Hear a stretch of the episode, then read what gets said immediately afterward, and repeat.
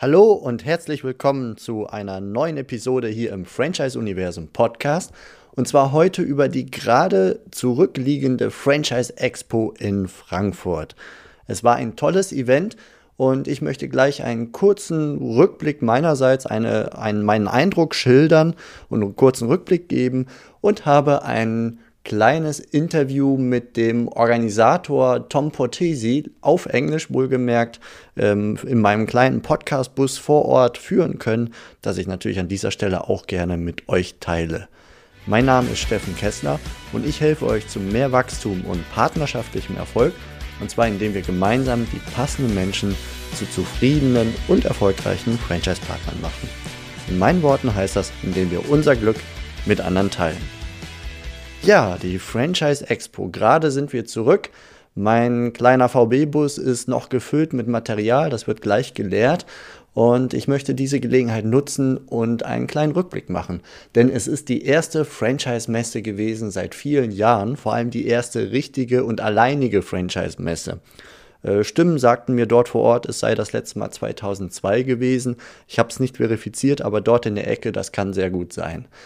Und danach gab es noch äh, diverse andere Gründermessen, wo der Franchise-Anteil ja, mehr oder weniger groß war.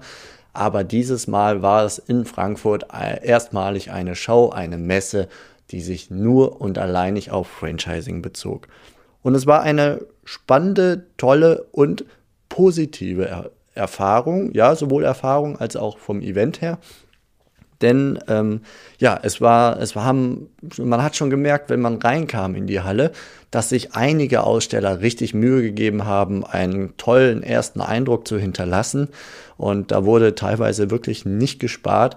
Und das wirkt sich natürlich sowohl auf die Besucher als auch die Qualität der Messe an sich aus. Es gab nach meinem Kenntnisstand 120 Aussteller äh, und 140 Marken mit einem internationalen Bereich, insbesondere aus den USA, da der Organisator, der Veranstalter der Veranstaltung auch aus den USA kommt.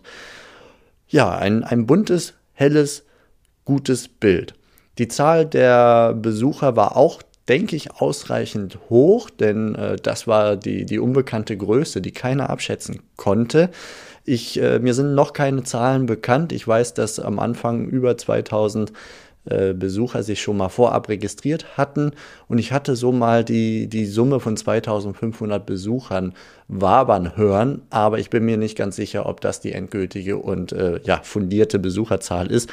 Da können die Veranstalter in Kürze bestimmt besser zu Auskunft geben. Mein Eindruck war positiv und gerade auch in den Gesprächen mit den Ausstellern, also mit euch Franchisegebern, hatte ich das Gefühl, dass da der allergrößte Teil auch zufrieden aus dieser Veranstaltung rausgegangen ist.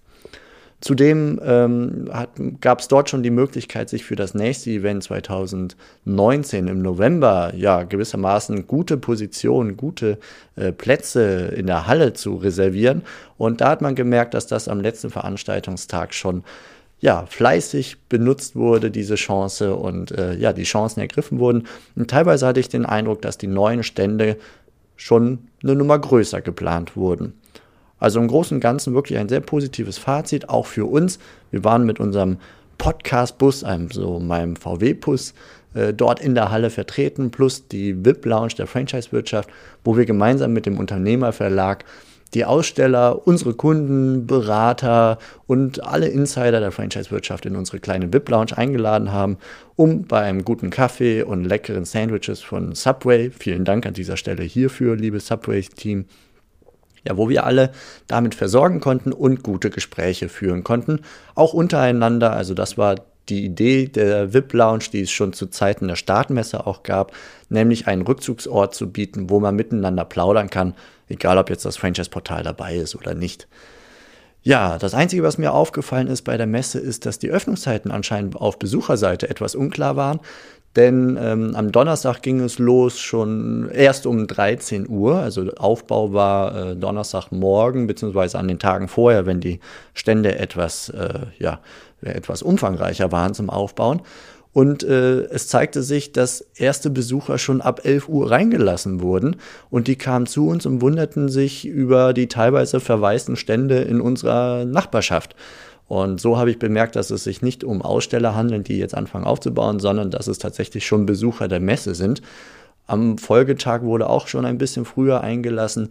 Also das war etwas, das fand ich etwas seltsam, ein bisschen optimierungsbedürftig, weil auch gerade auf Besucherseite dadurch natürlich Verwirrung ähm, entsteht, wenn man sieht, dass da einige Franchisegeber einfach nicht vor Ort sind und man aber noch meint, dass man tatsächlich zu ganz normalen Messeöffnungszeiten da ist. Also es war denen gar nicht bewusst.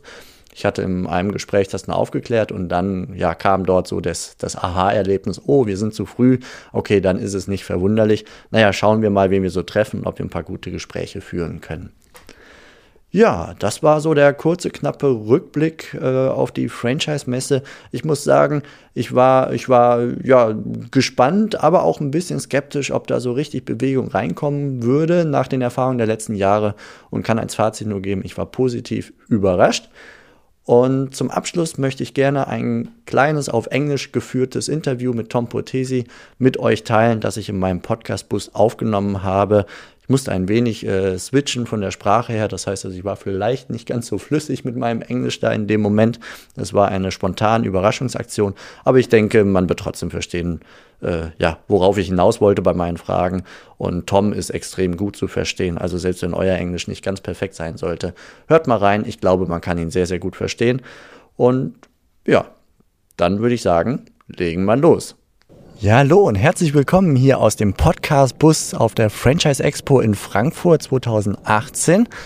Und ich sitze hier mit Tom Portesi. Er ist der Veranstalter, der diese Franchise-Messe hier bei uns organisiert hat.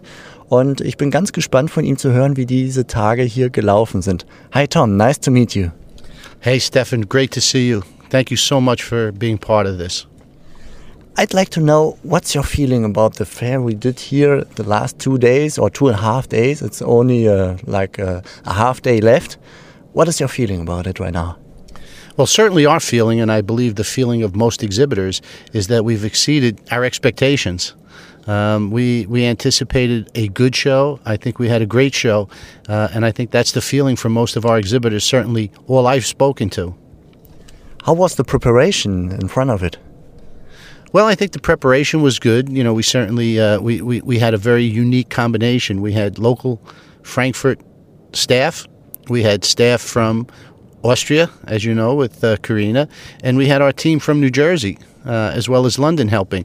So it was a very international joint effort in preparation, and certainly strategic partners like yourself. So, and how many exhibitors do we have right now, and how many brands this year?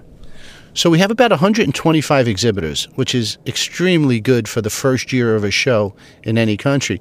But we were optimistic. You know, we knew that Germany was a great market. Um, it's you know we we knew that it had the strongest economy in Europe. We knew that uh, it had the highest population. So we were sure if we could put together a group of very important influencers that we would have a good show. The association helped tremendously. Um, and uh, we knew that uh, eventually this would become a world class franchise show. That sounds great. How do you think uh, is it gonna go the next for the next years? What do you expect? Um, I think we expect this show to double in size. You know what, what's very interesting, aside from the brands. You know, as I say, we had 125 brands. I think we had 20 international brands. Certainly, many of them from the U.S., but throughout uh, the world. But what's most interesting to me is our visitors. We had visitors from 50 different countries to this show. Uh, we weren't expecting that. We are obviously pleasantly surprised. Um, but that tells us that Frankfurt is a, a world destination and, and, a, and a, a venue that's going to draw people from all over the world. This event isn't over yet, but do you already have some numbers about the visitors? Do you know how many you agreed here? You know, as when we first met, we spoke about it and we said, listen, if we could have 1,500 visitors with 125 companies, we would be happy. Um, I think that we will maybe exceed uh, 3,000. So we've more than doubled what we anticipated. Um, we, we had said anywhere from 1,500, maybe 2,500. Uh, I think we're going to exceed, you know, our highest estimation. So we are very pleasantly surprised at where we're at. All right, congratulations from my part. as you are an expert now in franchising, international franchising, um, the listeners of this show um, are franchisors or people working in a franchise uh, uh, for a franchisor. What main suggestion or a, a tip do you have to give them um, for, for example, to go to the US if they want to expand to the US or in other international markets? Do you have any well, nice I, suggestion? Yeah, you know, I, th- I think the world is getting much smaller, right? The world is shrinking. So um, there, there's so many good brands now out in different countries that are expanding outside their own borders. Um, I would caution them about expanding in the U.S. and looking for one master. I think that's difficult. It's a very it's the size of Europe, so I would look for regional masters. You know, whether it be a region of the country or even a state. You know, I would recommend that they find a really good partner, uh, allocate a very small area, and I say small, it could be an entire state, but know that that's going to be your partner there. All right. I, I bet uh, your small is different than our small is. Right. All right, Tom Portesi, thank you very much for this show. To be here in, in this little podcast show, and uh, well, I'm looking forward for the next show next year. I heard it's gonna be in November. Correct. It's going to be in November. Um, you know, three days again. So listen, I appreciate it, Stefan. I appreciate your help and support for the event. It, uh, it certainly played a, a role in, in our success.